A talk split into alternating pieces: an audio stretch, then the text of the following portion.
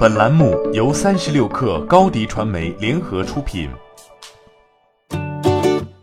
本文来自三十六氪作者范嘉文。盒马向本就竞争激烈的火锅市场投下了一枚弹药。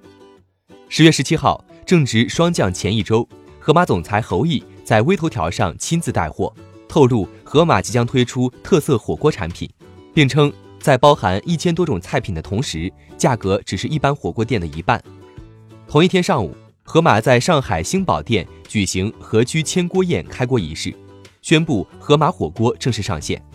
这项业务的覆盖范围包括全国二十多个城市、一百七十多家门店。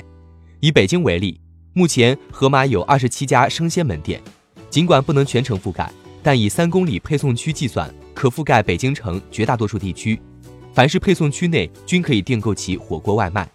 对于广大老百姓来说，秋冬最好的暖胃方式。莫过于一顿鲜香的火锅，而市值千亿的火锅行业，盒马也想在其中分一杯羹。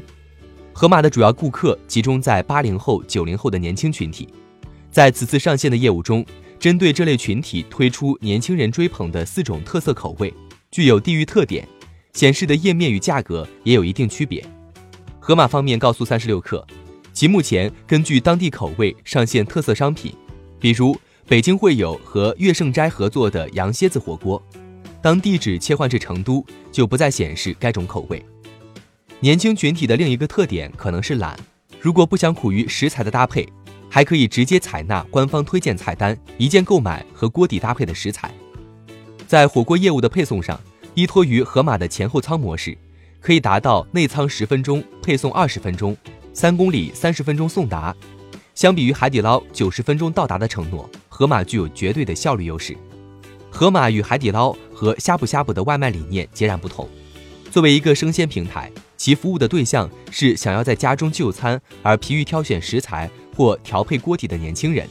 他们的顾客是有烹饪能力和意愿的。于是，盒马在目前并没有提供锅具的服务，也避免了因回收锅具带来的反向物流成本。盒马先声称，其相信未来火锅类绝大多数订单是来自线上的。可以肯定的是，盒马率先推出的特色单品能抓住一部分追求新鲜感年轻人的眼球，成功切入市场。但这几家生鲜平台的竞争，最终会回到供应链能力和配送效率的整体比拼上。欢迎添加 baby 三十六克 b a b y 三六 k r 加入克星学院。每周一封独家商业内参，终身加入学习社群，聊风口谈创业，和上万课友一起成长进化。高迪传媒，我们制造影响力。商务合作，请关注新浪微博高迪传媒。